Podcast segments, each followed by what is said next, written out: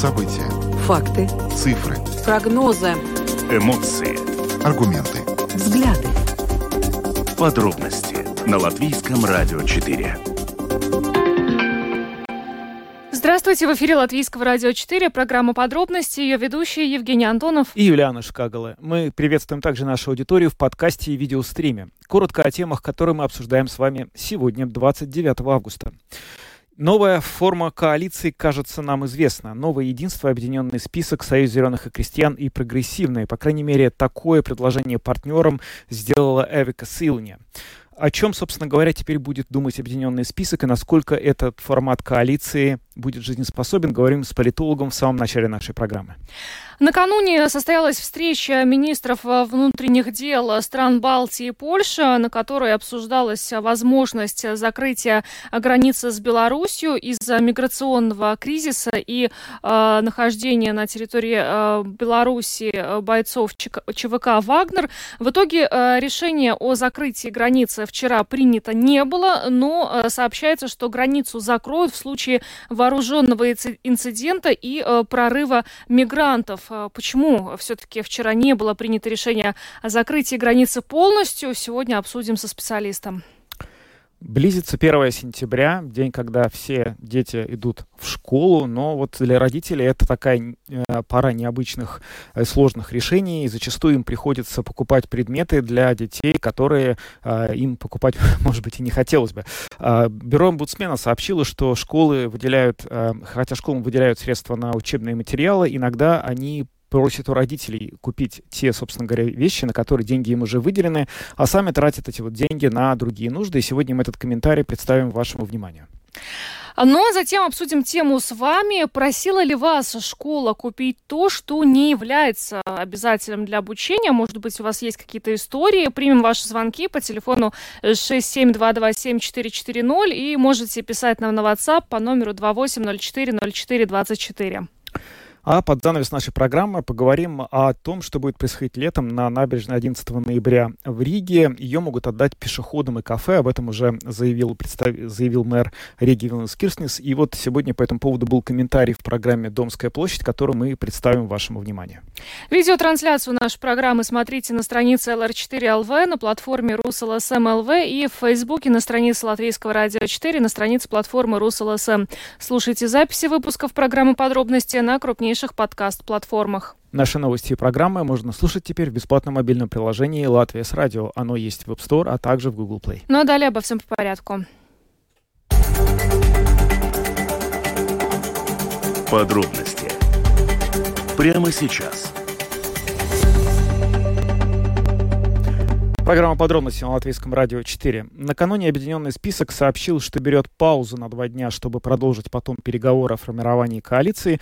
И сегодня мы узнали, собственно говоря, с чем эта пауза связана. Как сообщил один из лидеров Объединенного списка Эдвард Милтонс, а, Эвика Силани сделала предложение им о создании коалиции нового единства Объединенного списка СЗК и партии прогрессивные. Сейчас а, возможные комбинации будем обсуждать а, с политологом Кристианом Розенвалдсом, который с нами сейчас на прямой видеосвязи. Кристиан, добрый вечер. Добрый вечер. Кристиан, ну мы сначала хотим спросить, как там баскетбол? На фоне ну, наши выигрывают Канаду пока. Но, но мы знаем, что держаться. выигрывают. Как там, напряженная борьба? Ну, было 12 часов ввели. Сейчас 33-38 наши ведут, так что все в порядке. Ага, 5 очков, ну Отлично. хорошо. Болеем. Ну, еще, ну, уже 3, уже 5, только что забросили. Да, будет хороший день, если выиграет, конечно. Ну хорошо, а будет ли хороший день, э, когда, наконец, э, Эвика Силани объявит, что у нее есть э, уже готовый вариант коалиции? Вот сегодня Объединенный список заявил, что получил конкретное предложение от Силани. Ну, как вам кажется, что теперь выберет Объединенный список? Все-таки пойти вот по, по последовать в этому предложению Силани или все-таки остаться с национальным объединением? Вот Пойдут ли они в коалицию без нацблока? Совсем честно, я вообще не понимаю, почему они так вышли из этой э, дискуссии э, с силами. Потому что они себя немножко загнали в угол. Э, с одной стороны, они говорят, что типа против нас ведут вот такую тактику, что типа нам предлагают вот такой типа э, ход, э, от которого мы не можем оста- с которым мы не можем согласиться и не можем также уйти от этого разговора, с одной стороны. С другой стороны, ну как, как им сейчас, вы правильно задавали, как им сейчас вести себя? Признаться, что да, мы должны идти как четвертые уже в готовой группе и быть там самым как бы слабым звеном, или наоборот, они же могли и, и не дать эту э, оценку и говорить, да, мы обсуждали вопросы, да, мы готовы, да, мы э, дискутируем на тему, что там можно делать и тому подобное. Но они сами себя, еще раз повторяю, они сами себя сейчас немножко загнали в угол. Да? И, и там трудно, на самом деле, выйти сейчас из этого, ну, с этого угла.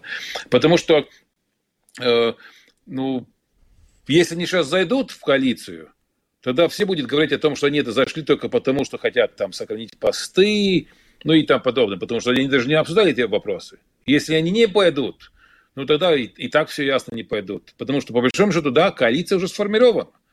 Большинство э, у Силыни, в случае, если их поддерживает прогрессивные, явно вернутые и, и крестьяне, у них уже есть. 52 голоса у них уже есть. Да. А, почему там нету националов? И, в принципе, почему такую немножко обиженность показывает э, крестьяне, э, объединенный список, ну, человечески я это понимаю, человечески. С другой стороны, ну, вот если мы опять смотрим через призму спорта, помните еще в мае, это не так давно, был наш триумф, если так можно сказать, хоккейный, да, когда вся нация расплатилась вокруг хоккеистов. И чем она была связана? ну да, героически, да, они там бились, но главное, что мне показалось, кажется очень симптоматичным, что то, что говорил тренер, что они друг друга принимали как таких, как они есть. Они, тренер сделал то, чтобы не было никаких упреков внутри команды. Что иногда бывает, что даже внутри есть такие споры, что типа ты почему так делал, почему ты не подавал тот пас, где ты был тогда, когда ты тот нападал, там потом. Не было этого. Был климат, что мы идем на общее дело и никаких упреков. Сейчас все начинается уже с, с упреками. Националы не пойдут, потому что типа мы не будем идти вместе с прогрессивными. Э, крестьяне, э, нет, наоборот, ну, э, объединенный список ищет причин, как, как отомстить или как что-то упрекнуть по поводу Лембергса влияния на крестьян. Да? И нету этих, той дискуссии о том, что мы можем делать вместе. Наоборот, все начинается уже с того, почему я с тобой вместе не пойду. Или чем мне чем ты мне не нравишься. Да? Mm-hmm. И на самом деле вот этот ну, подход, он показывает, что, скорее всего, не все еще понимают ту ситуацию, в которой мы находимся, что просилась бы какая-то другая активность. С другой стороны, это первая как бы, часть. С другой стороны, то, что Венуат ибо сейчас занимается тем, что э, условно немножко э, ну, структурируя этот, э, такую тактику, ну, по-русски называется, по-моему, слово «разводит». Да?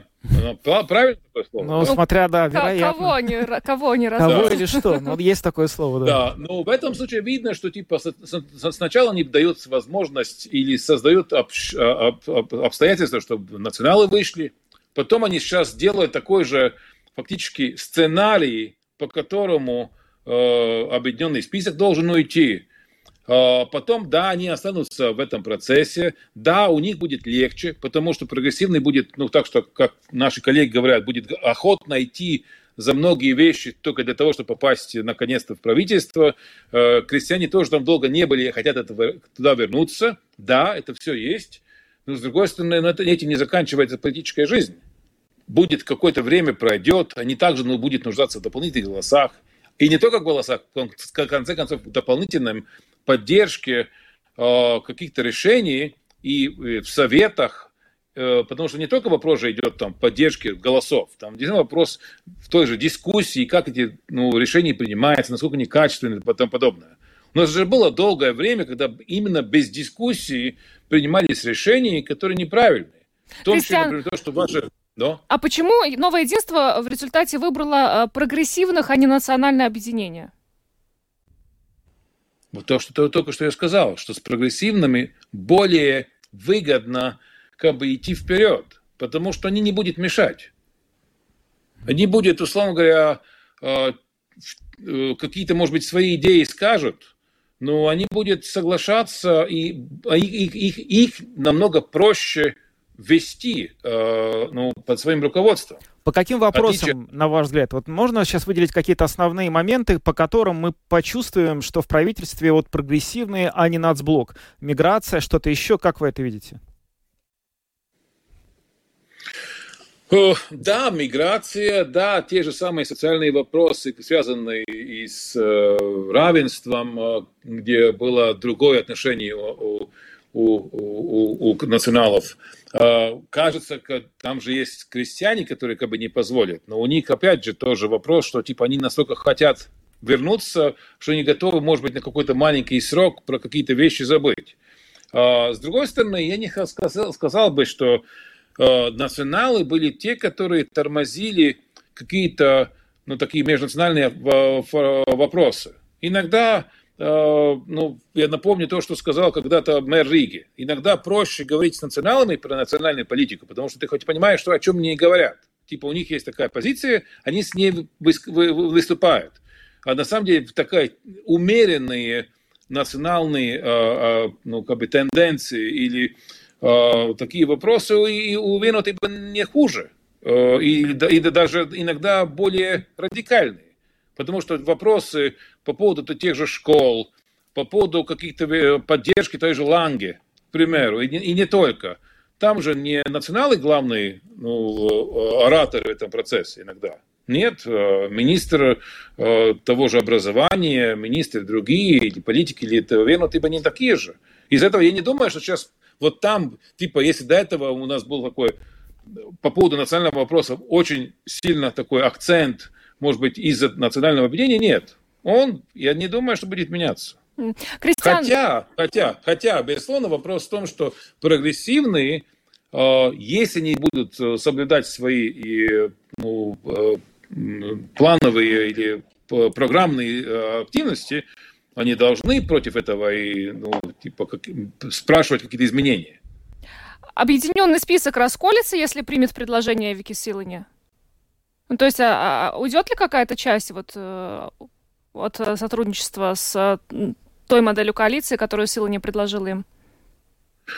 Я думаю, наоборот, совсем честно. Но это тоже такая спекуляция. Я думаю, наоборот. Если они откажутся, тогда, возможно, будут какие-то другие люди, которые поймут, что они что-то потеряют, и лучше искать возможность вернуться. Потому что тоже смотрим, на что такое объединенный список.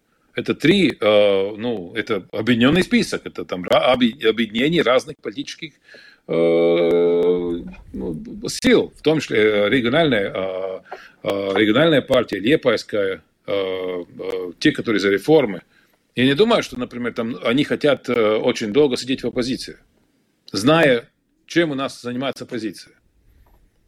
Какая у них указанное место. Я думаю, что там как раз есть возможность, э, что типа какие-то люди могут э, захотят вернуться обратно у стола. Ну что ж, спасибо большое э, за комментарий. Кристиан Розенвалс, э, политолог, был с нами на прямой видеосвязи. Кристиан, спасибо. Продолжаем Продолжаем болеть. Болеть за наших баскетболистов. Перерыв, перерыв вот, в баскетболе. Да, да, мы видим. Спасибо еще раз, Кристиан. Хорошего вечера. Э, ну что ж, дождемся, на самом деле, ответа объединенного списка. Вот согласятся они э, принять это предложение с Илони или нет. Напомню, предложение заключается э, в том, чтобы Э, создать коалицию из э, четырех партий. Это новое, э, новое единство, объединенный список, Союз зеленых и крестьян и прогрессивные. Таким образом, за этой чертой, ну, пока выглядит, что остается национальное объединение. Да, но вот надо только еще раз подчеркнуть, что даже если объединенный список, собственно говоря, отвечает отказом на это предложение, то у нового единства СЗК и прогрессивных есть большинство. Оно может быть не очень большое, но оно есть, и, безусловно, это позволяет коалиции создаться и создать, сформировать формировать ей а, новый кабинет министров. Да, мы тут так много обсуждали параллельно еще и баскетбол. Вот надо немножко э, рассказать, кто не знает, почему мы, собственно, так болеем сегодня, потому что э, Латвия встречается с Канадой э, в рамках чемпионата мира по э, баскетболу. Латвия уже и так вместе с канадцами вышла из группы, они идут дальше, но сейчас они борются за первое место в своей группе. И на самом деле э, наша сборная очень-очень хорошо начала эту игру. Э, с, и фактически вот э, на протяжении э, двух э, четвертей Латвия вела, но вот сейчас перерыв и счет 42-43 в пользу Канады одно очко. Но вот мы продолжаем болеть. Переходим к следующей теме. Самые важные темы дня. Подробности – Накануне в Варшаве состоялась встреча, на которой, в которой приняли участие главы э, Министерства внутренних дел стран Балтии, а также Польши, которые обсуждали, что, собственно говоря, делать э, с тем миграционным давлением, которое на границах этих стран начинает оказывать, э, продолжает оказывать э, как нелегальные мигранты, которые оказались со стороны Беларуси, так и, возможно, наемники ЧВК «Вагнер», которые разместились неподалеку, собственно говоря, от этой границы. И было принято решение, что граница будет полностью закрыта в том случае, если на ней ней произойдет вооруженный инцидент или будет реализован, осуществлен какой-то прорыв мигрантов. Но министр внутренних дел Латвии Марис Кучинскис прогнозировал, что, скорее всего, э, вот э, та встреча, которая вчера состоялась, она э, не, не принесет решения такого, что вот границу закроют сразу же. Так и, собственно, и случилось. В определенных ситуациях граница будет закрыта, но вот одно заявление, с которым вчера выступили Эм, страны Балтии и Польша, э, в частности, э, они потребовали, чтобы ЧВК «Вагнер» э, покинула Беларусь. Призываем белорусский режим убрать группу «Вагнер» с территории Беларуси. Вот так было да. сказано. На самом деле про эту группу тоже очень противоречивая информация поступает. Кто-то писал, что уже 1 августа они начали покидать Беларусь, какие-то части видели выезжающими. Лукашенко сам заявляет, что оставит на своей территории до 10 тысяч наемников Вагнера. В общем, что называется, в этом тумане ничего разобрать невозможно. А, Литва, наш сосед, уже закрыла два из шести контрольно-пропускных пунктов на границе с Белоруссией и рассматривает закрытие в ближайшее время еще двух пунктов. По крайней мере, а, погранохрана и органы внутренних дел считают, что это было бы целесообразно. Премьер-министр не поддерживает эту инициативу. Сегодня мы пообщались с литовским политологом Бернаросом Ивановосом, который рассказал нам, собственно, о том, как вот этот вопрос миграционного давления со стороны Беларуси выглядит из Вильнюса. Два КПП на границе Литвы и Беларуси уже закрыты, и министр внутренних дел заявил, что еще два в ближайшее время а, будет закрыто. Как сейчас вообще в Вильнюсе оценивают вот эту вот угрозу от ситуации на границе и какие меры намерены предпринимать? Ну, угрозу на границе оценивают э, очень серьезно. Э, Драки, серьезно бы сказал. Э, много было разговоров о том, чем тут собирается заниматься Вагнер с Пригожиным. Теперь уже понятно, что ничем. Но вопрос с иммигрантами, этими так называемыми, которых Лукашенко использует, да, и против Латвии мы это видим, и против Польши. И сейчас у, у границы с Литвой было поспокойнее, но все равно такая угроза существует. Плюс, конечно же, контрабанда. Вопрос о контрабанде вопрос о том, почему и сколько людей вообще э, по безвизу, да, сейчас посещают э, Беларусь, и там тоже работает агентура, как мы знаем. Вот, так что эти угрозы, они, конечно, существуют, они реальны, и постепенно, я как понимаю, решили закрывать. А сначала два, которые не такие уж важные, скажем так, теперь закрывают те, которые больше связаны с проблемой контрабанды. Э, ну, контрабанда сигарет, там как раз на одном из этих была рекордная контрабанда сигарет. Вот. И, я так понимаю, будут это продолжать, потому что действительно, все-таки шутки шутками, а угрозы, они действительно существуют, и Лукашенко использует в этой всей гибридной путинской истории границу как инструмент. Так что реакция, я так понимаю, все, все-таки адекватная и нужна. Ну вот э, последние события, смерть Пригожина, которую теперь подтверждают официальные власти в России, да. как они повлияли на эту действительно вот э, угрозу безопасности, как они изменили восприятие этих угроз для Вильнюса? Ну, наверное, понимание оно приходит, что все-таки это была не какая-то там стратегия, а просто э, попытка как-то э, сохранить лицо да, Путин при этой всей ситуации с действительно э, э, реальной угрозой для его власти, с Пригожина. Его там как бы э, э, посадили, да, его людей перевели, а в это время, конечно же, их обезоружили. попросту говоря. Вот. Так что понимание этого, конечно, приходит. Но сначала, конечно, было много страхов. И не только в Литве, но и в Польше. Э, э, в экспертном сообществе сейчас, конечно же, оценки разнятся с те, которые были раньше, но все-таки непонятно, а что с этими товарищами дальше будет происходить, потому что ну, несколько тысяч все-таки как-то присутствует, да, они там не очень-то вооруженные, они там как бы э, не совсем организованные, и похоже, что, да, действительно, они Сулацкий коридор брать не будут, но для нас важно все-таки как бы, ну, давить на Германию, давить на других членов НАТО, чтобы они все-таки обратили внимание, навели глаза на резкость. Потому что самая главная проблема, что западные наши партнеры, они опаздывают с реакцией. Они постоянно, мы видим же, как вот и в ситуации в Украине, тоже с оружием, если бы не опоздание, ситуация была бы совсем другая. Вот, так что давить надо, а, припугнуть тоже.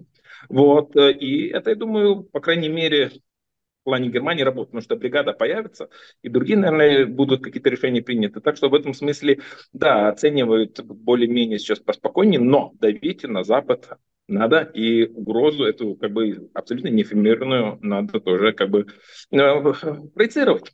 Э, вчера во время этой, после этой встречи, которая состоялась в Варшаве, где обсуждалась, собственно говоря, между странами Балтии и Польши да. необходимость закрытия границы с Польшей, прозвучала такая фраза, что это будет сделано, если начнутся какие-то масштабные провокации на границе или незаконное массовое проникновение мигрантов. А насколько, собственно, вот это отличается от того, что происходит сейчас? Сейчас нет провокаций, сейчас нет проникновения мигрантов. Вот. Они нам попытались объяснить, а, объяснить как что если будет какое-то покушение, или с оружием кто-то попробует ломиться, или подобные вещи произойдут, но это все-таки слова. Я хотел бы видеть э, документ, э, в котором это было бы как-то, ну, не знаю, описано и там подтверждено. Вот, да, действительно, угрозы не э, происходят, и провокации не постоянные. И поэтому, да, это как бы странная немножко позиция, потому что ну, решение не запаздывает, как я уже сказал. Так что в этом смысле, да, эти заявления, не, я думаю, больше для общественности. Я хочу верить, что в кулуарах, э, при закрытых дверях, они там более серьезно говорят об этом, хотя иногда понимаю, что не обязательно, да? Вот, хочется надеяться. Хочется надеяться, что они ситуацию оценивают э, э, трезво, и меры будут приняты. Просто не хотят, чтобы о них, может, там, услышали там наши враги, и чтобы ну, как бы утечки не было. Хотя утечка, она постоянно происходит, как мы знаем. Вот, так что в этом смысле тоже немного э, это беспокоит. И там агентура разная работа, как мы видели, да, там их э, ловят, сколько поймали, сколько не поймали. Так что да, ситуация напряженная, хотя после смерти Пригожина, я думаю, немножко поспокойнее, потому что понятно, что ситуация все-таки не будет такой, если особо вот, не произойдут эти так называемые как бы э, военные да, учения Запад, э, которые тоже каждый год э, такой создают напряг. Вот. Так что если британцы правы и э, этого всего как бы шоу не будет, тогда, да, наверное, еще более успокоиться, да, хотя это, как бы, думаю, все очень обманчиво. Закрытие границы с Беларусью – это не только политический и военный вопрос, но еще и экономический. Через эти границы, да. в частности, идет довольно большой транзит. Насколько вообще велика экономическая цена вопроса для Литвы и для Беларуси? От этого закрытия границы потенциального, о котором мы пока сейчас говорим, как под знаком вопроса, да. кто больше? Да, но, э, сколько много? Да, экономисты могут сказать точнее, там, наверное, есть и расчеты разные, и подобные вещи тоже как бы фигурируют в разных документах. Э, транзит важен, но я вот понимаю, несколько лет уже как бы там э, э, спускать на тормоза вот этот весь процесс, ищут другие как бы пути транзита и, и перехода. И э, существует еще одна проблема – обход санкций. Обход санкций, э, которых, похоже, некоторые предприятия Литвы, э, которые связаны как раз таки с торговлей и перевозками, э, участвуют.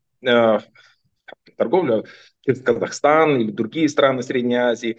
Я так понимаю, здесь и это тоже пытаются прикрыть, потому что, да, существует некий такой циничный интерес да, там, торговать, увеличивать оборот э, со странами, с которыми мы раньше не торговали, там, вести эти несчастные пылесосы. Но, с другой стороны, ты понимаешь, что все-таки э, все то, что ты там э, как бы так цинично провозишь, может попасть в эти ракеты, которые будут валиться мирным украинцам на голову. Так что так нельзя. И мне кажется все-таки, что в, наш, в головах наших политиков все-таки созрела мысль, что с этим надо как-то ну, все-таки кончать, что так нельзя.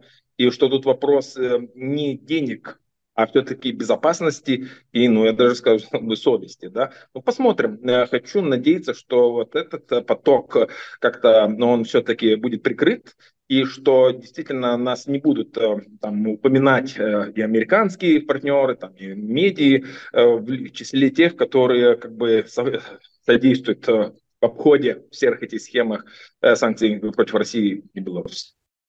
Это был литовский политолог э, Бернарас Ивановас, который рассказал нам, собственно, о том, как в Вильнюсе воспринимают угрозу на, со стороны миграционного давления из Беларуси в связи с появлением там, э, собственно, ЧВК Вагнера и нахождением на границе большого количества мигрантов. Но вот, к слову, про ЧВК Вагнера, буквально в те минуты, пока мы ведем выпуск программы подробностей, сам Пригожин был похоронен на кладбище в Санкт-Петербурге. Известно, что никакие официальные лица из Москвы на эти похороны не приехали, несмотря на то, что заявляли. И, в общем, в каком-то смысле можно считать сегодняшний день, видимо, официальным концом того, что мы знали о ЧВК «Вагнер». Ну а мы идем дальше. Приближается 1 сентября. Поговорим о подготовке к школе. Самые актуальные темы дня. Подробности ну, перед 1 сентября э, наступает такой период, когда родители учеников озабочены э, подготовкой к школе и покупкой всех необходимых материалов. А, бюро омбудсмена целый месяц а, проводило опрос родителей, выясняло, собственно, вообще, как э, они готовятся к школе и многое им нужно приобрести. И вот выяснилось по результатам этого опроса, что школы зачастую зачастую требуют э, у родителей приобрести э, так, те учебные материалы, э, которые, в принципе, родители не должны были бы приобретать, потому что школам на это выделены муниципальные средства, и закон, между тем, четко определяет, какие именно материалы родители должны приобрести. Но, к сожалению, по словам специалистов бюро омбудсмена, школы эти правила нарушают. И вот, собственно говоря, Лайла Гравер, руководитель отдела прав детей Бюро Госуполномоченного по правам человека, а, сегодня по этому поводу высказалась в программе «Рита Панорама» на ЛТВ. Jā, likumā tas ir skaidri noteikts, ka vecākiem ir jāsarūpē kancelējas preces, обдярбс напави. Закон четко определяет, чем родители должны обеспечить своих детей и школьников в учебном году. Это канцелярские товары, обувь и одежда, а также материалы или сырье для определенных уроков, если ребенок изъявил желание что-то сделать своими руками. Если в учебном заведении есть правило, согласно которому ученики носят школьную форму, то ее тоже должны приобрести родители. Однако школьная форма не должна быть дороже той одежды, которую родители в любом случае случае покупали бы своему ребенку. К сожалению, школы этого не соблюдают и зачастую расширяют список необходимых материалов, на которые им уже выделены муниципальные средства. В основном это касается материалов для уроков рисования, домоводства и технологии. Школы нарушают нормативное регулирование и просят родителей приобрести гуашь, акварельные краски, кисти, емкости для воды, даже иголки, молотки и лобзики. Я не могу согласиться с утверждением, что у школ нет средств на эти учебные учебные материалы. Бюро омбудсмена целый месяц опрашивало родителей, которые, кстати, были очень отзывчивы. Мы ждали от них не только жалоб, мы хотели выяснить, что они должны приобрести, чтобы собрать ребенка в школу. Нас порадовало, что многие ответили, что ничего не нужно покупать или нужно купить только содержимое для пенала. От родителей из двух самоуправлений мы вообще не получили отзывов. Однако большая часть родителей прислала нам списки с товарами, которые им вообще-то не нужно было по закону покупать. Мы обобщили эту информацию по краям и разослали ее управлением образования с просьбой устранить несоответствие закону, а также самоуправлением с просьбой пересмотреть выделяемое школам финансирование, чтобы учебные заведения могли выполнить требования закона. Знаете, очень многие самоуправления ответили, что выделяемого школам финансирования достаточно для того, чтобы приобрести все необходимое. Поэтому я бы хотела сказать, что школы просто идут по легкому пути. Проще сказать родителям, родителям что-то приобрести и расширить список необходимых материалов, чем самим об этом позаботиться. Возможно, эти средства школы тратят на какие-то другие цели. Были самоуправления, которые ответили, что запросили у школы информацию о недостающих средствах, чтобы выделить их в рамках бюджета следующего года. Но это тоже, я хочу сказать, работа, которую школы не выполнили, не посчитав и не попросив финансирования у самоуправлений. Первое, что констатировало бюро омбудсмена, это эти списки с материалами, которые необходимо приобрести родителям. Второе – это сбор денег и на одаривание учителей, и на так называемые фонды. Это фонды класса или группы. И третье – питьевая вода. Я бы хотела акцентировать внимание на том, что питьевая вода должна быть в свободном доступе для детей. Она должна быть бесплатной, ее должны обеспечивать школы. Что касается так называемых фондов, когда родители собирают деньги и потом, например, закупают покупают материалы, такая практика тоже не соответствует закону. Пожертвования разрешены, их можно делать, но они должны перечисляться на специальный школьный счет для пожертвований, а затем уже учебное заведение может эти деньги использовать для награждения учителей или приобретения материалов, но это должно происходить только через специальный счет для пожертвований и абсолютно добровольно. Nельзя напоминать родителям, что, например, в прошлом месяце они не пожертвовали деньги. Ни в коем случае. Un, protams, tikai un vienīgi brīvprātīgi, un nevienam nedrīkst atgādināt, ka tu neesi pagājušajā mēnesī ziedojis, ja, un, un kad, kad tu to izdarīsi. Nekādā gadījumā. Лайла Гравера, руководитель отдела прав детей Бюро омбудсмена, прокомментировала ситуацию со списком материалов, э, которые школы, по ее словам, э, зачастую расширяют, и родители вынуждены все это покупать. Но вот интересные еще моменты Лайла Гравера озвучила, это э, то, что иногда приходится скидываться на питьевую воду. Кажется, это вообще абсурдно, да? То есть школа, ну, обязана предоставлять питьевую воду бесплатно, она должна быть свободно, доступ, свободно доступна для детей. Но покупать покупать э, лобзики и молотки ну, я об этом еще не слышала, что-то приходится. Не, ну, лобзики точно совершенно для меня за красными линиями. Я думаю, что особенно, знаете, в 21 веке, когда мы сейчас говорим, что, в общем-то, меняется, собственно говоря, все то, чем люди могут заниматься в этой жизни, понятно, почему лобзики были необходимы там еще 20-30 лет назад в школах. Сейчас, окей, они нужны, ну, возможно, но все-таки прям вот еще, чтобы их покупать, наверное, это слишком много. Ну, давайте, в общем-то, может быть, спросим вас. А, просила ли вас школа купить то, что не является обязательным для обучения. Телефон прямого эфира 67227-440 и пишите нам на WhatsApp 28040424. Мы, конечно, при этом понимаем, что на самом деле в школах э, бывает э, зачастую не хватает каких-то э, вот материалов, потому что де- денег, как ни крути, выделяется не на все достаточно. И, наверное, в целом ничего плохого в том, что родители как-то участвуют, нет, да? Ну, конечно... Но, видишь, бюро омбудсмена говорит, они, они отослали всю эту информацию самоуправлением, и самоуправление некоторые некоторые были ну, неприятно удивлены, потому что денег у них никто не просил, да, никто вопрос... не говорил о том, что их нет для да. того, чтобы эти лобзики купить. Первый звонок есть? Здравствуйте. Здравствуйте. Скажите, пожалуйста, вот буквально сегодня занималась фондом класса. А, да, вот хотела спросить по поводу питьевой воды. Я не знаю, может, у вас в студии кто-то есть. А как вот можно узнать? Потому что мы, к сожалению, покупаем питьевую воду угу. сами, ну, родители. Для школы, да? Да, но не для школы, в смысле именно для своего класса. Uh-huh. А, ну видите, вот э, руководитель отдела прав детей бюро омбудсмена сказала, что это недопустимая ситуация, и школы сами должны это обеспечивать водой. Ну, то есть это непосредственно да. нужно, наверное, говорить школе о том, что эта ситуация вне закона. По закону школа обязана обеспечить детей водой. Не родители должны это делать. Mm-hmm. Наверное, вам нужно Спасибо. говорить с руководством школы, я так думаю. Ну да. или обращаться в бюро омбудсмена.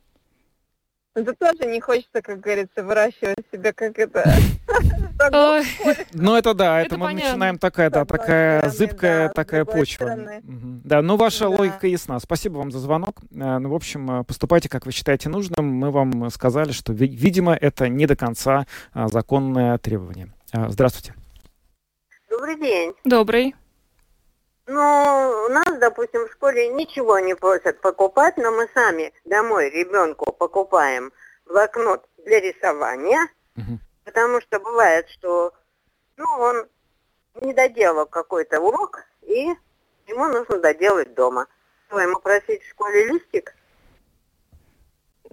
Ну, на, наверное, нет. Я не могу вам ответить. Нет, поэтому я думаю, что домой мы обязательно все и с учетом поздравлений. Неужели на День знаний я не могу поздравить своего любимого учителя? Не, вы можете. Вы Можете, можете. купить- Вот, Вот, про- а почему так? Да, Это какой-то вообще абсурд у родителей. нет, про подарки мы... Они хотят, чтобы они детей нарожали, и им все государство сдало. Мгм. Это безобразие. Ясно. Спасибо большое. Про подарки стоит пояснить немножко. Вот мы уже эту тему обсуждали, про подарки учителям. А, По мнению бюро омбудсмена, а, неэтично требовать с родителей деньги на подарки учителям, но а, абсолютно нормально подарить цветы, открытку или, ну, изготовленную руками ребенка, или подготовить какую-нибудь, не знаю, песню или стихотворение, да, но, но ни в коем случае не требовать с родителей деньги э, на какие-то вот э, материальные вещи. Да, наверное, вообще в целом дарить можно все, что этично принимать, потому что у учителей тоже есть какой-то кодекс, они не могут брать какие-то любые, наверное, подарки. Вопрос же не в том, а вопрос в том, что э, вот э, омбудсмен, бюро омбудсмена заявляет, что зачастую родителей э, просят, призывают, требуют, чтобы они покупали вещи, которые школы должны предоставлять сами. Понятно, что блокноты для того, чтобы ребенок рисовал дома, мы будем всегда покупать своим детям сами, но это как-то никто, в общем-то, не сомневается, что так э, и должно быть. Но когда за такие блокноты, которые должна купить школа, приходится платить родителям, возникают вопросы, которые мы э, задаем вам. Здравствуйте. А, Дайте людям сказать.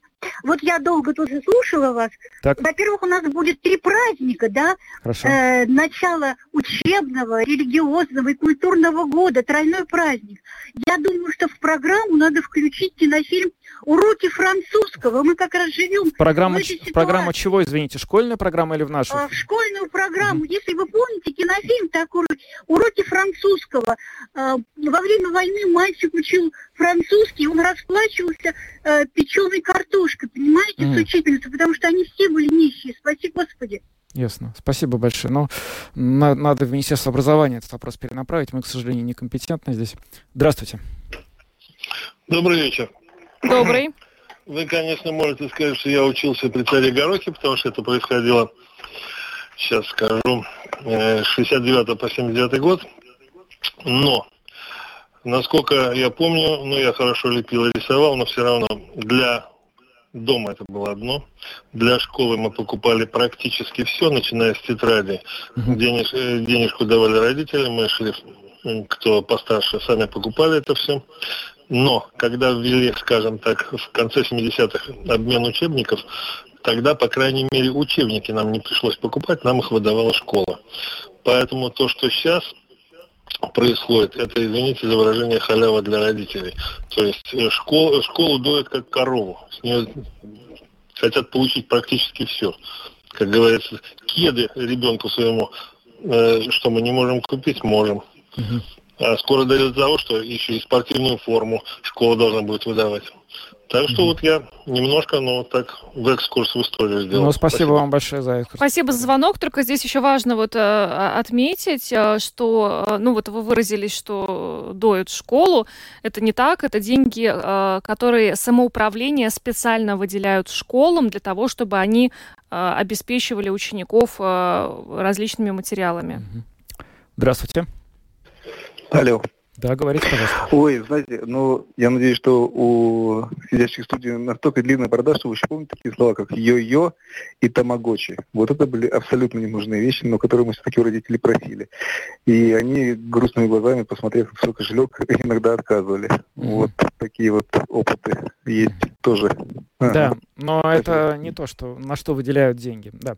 Хорошо, но спасибо вам за звонок. В общем, довольно много разных э, мнений. И интересно, что довольно много мнений в защиту школ, в том плане, что школы имеют право просить родителей или призывать их к тому, чтобы они покупали какие-то вещи, на которые, по идее, школам деньги уже даны. Но не то, что мы как бы считаем, что их не нужно покупать, но просто идея в том, что если школе уже деньги выделены на это, то, наверное, не очень правильно просить со стороны школ, чтобы эти деньги купили, ну, эти вещи купили родители. Вот в этом как бы только логика. Да, именно так. Ну что ж, спасибо всем, э, кто сегодня позвонил в нашу студию. Идем дальше, поговорим о будущем э, набережной 11 ноября в Риге. Латвийское радио 4. Подробности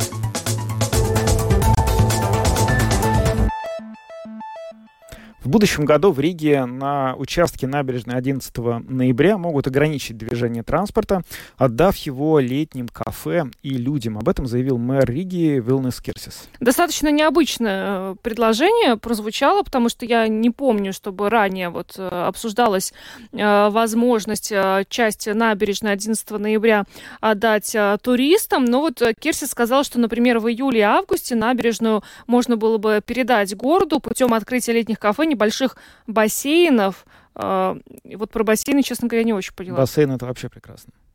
Небольшие бассейны, здесь важно. Да, небольшие. То есть большого бассейна на набережной 11 ноября не будет. Я, честно, не, представляю. То есть э, едут машины, и рядом стоят бассейны, и, ну, интересно, конечно, очень. очень. Да, но вот э, что по этому поводу говорят урбанисты? Они, в принципе, не против э, такой идеи, но считают ее недостаточно продуманной. Об этом сегодня в программе «Домская площадь» рассказал член правления общества Пилсет Цилвакем Арманса Буманис. Я не противник этой идеи, но я вижу там очень много проблем, но и очень много хороших вещей. Я, наше общество уже давно сказало, что да, надо это делать, потому что практически, если вы знаете, уже сейчас лето там Рига с маратон и Яни, и что еще происходит. Но сейчас там одна маленькая проблема, там ванши проблемы с конструкциями и большие мероприятие сейчас э, очень редко там находится, потому что все боятся, что кто-то упадет с вантового моста. И еще одна небольшая, но довольно трудная проблема, как это место обжить. Потому что если вы знаете, как это выглядит, это очень большое асфальтовое поле. Ну, одна идея у нас э, делать как э, Франции, как в Париже. Рига маленькая, маленькая Париж. Э, делать это с песком. Сделать песочницу большую, и там можно делать тогда волейбол. Можно делать, делать что-то наподобие пляжа. Но это очень большое место, это будет очень трудно обжить. Для больших мероприятий это довольно окей сейчас, ну, это мероприятие два-три раза в лето происходит, но не каждый понедельник, э, пятницу. Так что идея хорошая, но реализация будет плохая. Mm-hmm. Ну, неплохая, но трудная. А еще одна немного проблема это, что практически у, у нас все время сказали, о, построим Ауструму магистрал, тогда можем э, меньше кравос машин, э, машин да, э, на машина. центр. Угу. Да, да, пустить на центр. Ну хорошо, а мы делаем сейчас Радоню Красного, и там будет очень много полос. Мы даже вместе с э, Риgas дома с attīstības департамент сделали э, анализ трафика, и там было э, отчетлено, что да, там можно немного меньше полос, но там нету политического климата такого, чтобы снять некоторые из полос, потому что мы э, убираем трафик с одного места, но делаем его намного туже в другом месте. Там, где улица Пушкина, там будет довольно много полос, да, что рижане, вы видите, как как мы делаем Ригу. Угу. да. То есть э, перераспределение грузового потока все-таки не спасет э, ситуацию с загруженностью центра города, потому как э, за, загрузит просто-напросто другие, даже можно сказать, менее предусмотренные участки для вот таких вот крупногабаритных транспортных средств, что создаст новые а, нет, очаги ну, там в Красно не будет, нет, в Крас, у Краста там не будет грузового транспорта. Я думаю, что так много Некоторые будут, потому что те, которые едут где-то, где там э, находится которая база, они э, могут там ехать, не могут ехать те, которые едут на порт или на Муйту. А, но э, другая проблема, что это не будет панацея, это не уберет большого трафика с э, центра. Uh-huh. Это, чтобы это сделать, надо делать, как будет в Таллине, Э, и как уже в многих европейских городах э, делают э, low emission zone.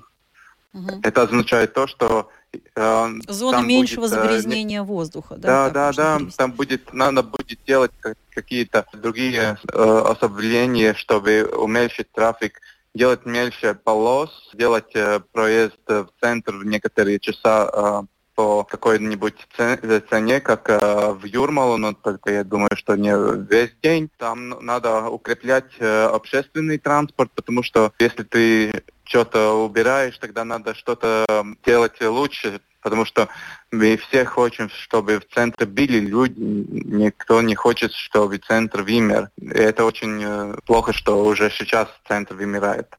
Арманс Буманис, член правления общества Пилсета Цилваким, сегодня в программе «Домская площадь» прокомментировал инициативу сделать набережную 11 ноября следующим летом а, для пешеходов и открыть там кафе. Ну, надо сказать, непонятно вообще, в каком виде это будет реализовано и какой будет успех этого начинания, но вот мы часто оглядываемся на Эстонию. В Эстонии, в городе Тарту, 4 года подряд, вот последних, собственно говоря, летом почти на месяц перекрывают набережную, которая вдоль реки. Там э, прекращается движение автомобилей, ее делают, ее даже называют улица свободная от автомобилей. Четыре года работает, и все счастливы. А есть ли у них там бассейны? А вот, есть ли у них там волейбольные площадки? А вот бассейн — это как раз возможность переплюнуть эстонцев. Вот. То, чего мы так давно хотим. Посмотрим, как это все будет да. выглядеть следующим летом. На этом э, завершаем программу. С вами были Евгений Антонов, Юлиана Шкагала, звукооператор Том Шупейко, видеооператор Роман Жуков. Хорошего вечера, до завтра. До свидания.